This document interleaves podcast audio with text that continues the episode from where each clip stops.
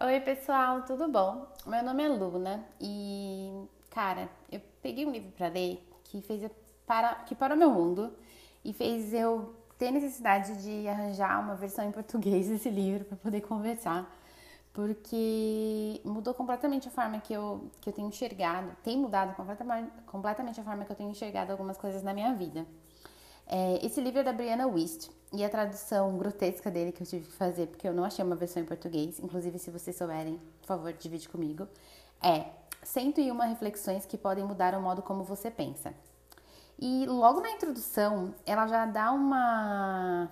Ela já faz um manifesto, uma chamada assim, que me deixou bem pensativa. Eu vou dividir com vocês. Acredito que a raiz do trabalho do ser humano é aprender a pensar, com isso, aprendemos como amar, compartilhar, coexistir, tolerar, dar, criar e assim por diante. Acredito que o primeiro e mais importante dever que temos é realizar o potencial com que nascemos, tanto para nós mesmos quanto para o mundo. Por isso, o princípio de tudo que escrevo é: essa ideia mudou a minha vida, porque ideias são que mudam vidas, e essa foi a primeira coisa que mudou a minha. Brianna Wish, julho de 2016. Ela dividiu os capítulos de uma forma bem leve, e o primeiro capítulo chama Comportamentos subconscientes que estão mantendo você distante de ter a vida que você quer. E senta que lá vem. Cada geração tem uma espécie de monocultura, um padrão de governo ou sistema de crenças que as pessoas aceitam inconscientemente como verdade. É fácil identificar a monocultura da Alemanha na década de 30 ou a norte-americana em 1776. E também, é claro, o que as pessoas naquela época, naqueles lugares, aceitavam ser bom e verdadeiro, mesmo quando na realidade certamente nem era, nem sempre era esse o caso.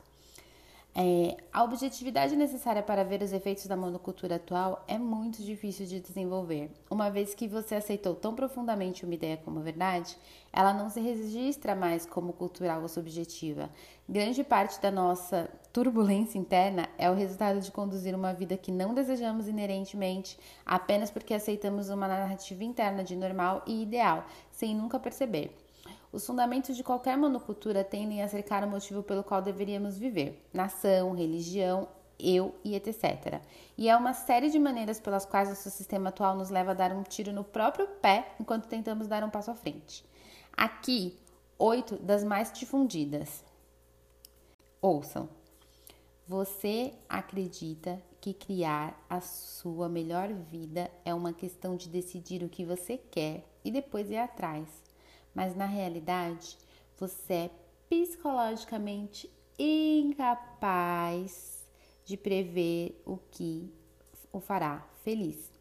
Seu cérebro só pode perceber o que é conhecido. Então, quando você escolhe o que deseja para o futuro, na verdade, está apenas recriando uma solução ou um ideal do passado. Quando as coisas não funcionam da maneira que você deseja, você pensa que falhou apenas porque não recriou algo que considerava desejável. Mas na realidade, você provavelmente criou algo melhor, mas estranho, desconhecido, e seu cérebro interpretou como mal, como ruim por causa disso. Moral da história: Viver o momento não é um ideal sublime reservado para o Zen iluminado. É a única maneira de viver uma vida que não está infiltrada de ilusões. É a única coisa que seu cérebro pode realmente compreender.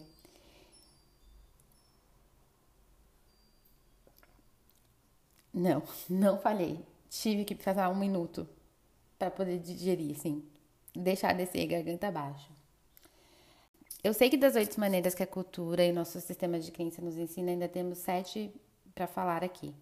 Mas eu tinha que parar nessa reflexão para o dia. No período mais incerto globalmente para as últimas décadas, é... saber que só o imprevisível é incapaz de nos frustrar já faz a gente para pensar em várias coisas. É...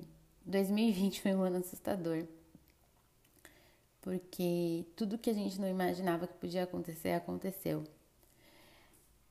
Mas se você parar para pensar, é... a gente também não sabia o que ia acontecer em 2019 e muitas coisas imprevisíveis também aconteceram. Claro que não na mesma proporção, mas por muitas delas estarem próximas do que de coisas que já aconteceram no passado, a gente ficou mais tranquilo.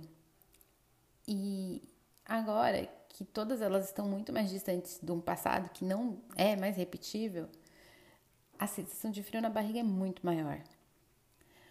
Mas pensar que a incerteza é algo que a gente sempre vai ter pode dar pra gente a oportunidade de construir um voto de confiança em fugir um pouco do roteiro e construir alguma experiência inusitada, se proporcionar alguma experiência inusitada.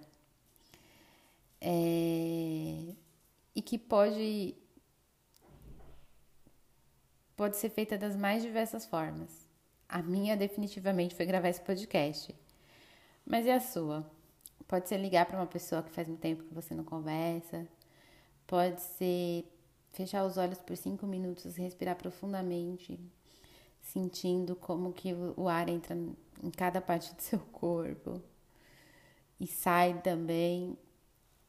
Pode ser sorrir com os olhos para uma pessoa estranha na rua quando você tiver que sair. Não sei. Pode ter mil e uma maneiras. Se você puder, divide com a gente lá no Instagram um dia de cada vez. Cada vez é com K, D.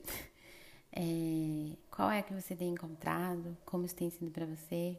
Eu vou ficar muito feliz em poder te ouvir um pouquinho. Até mais.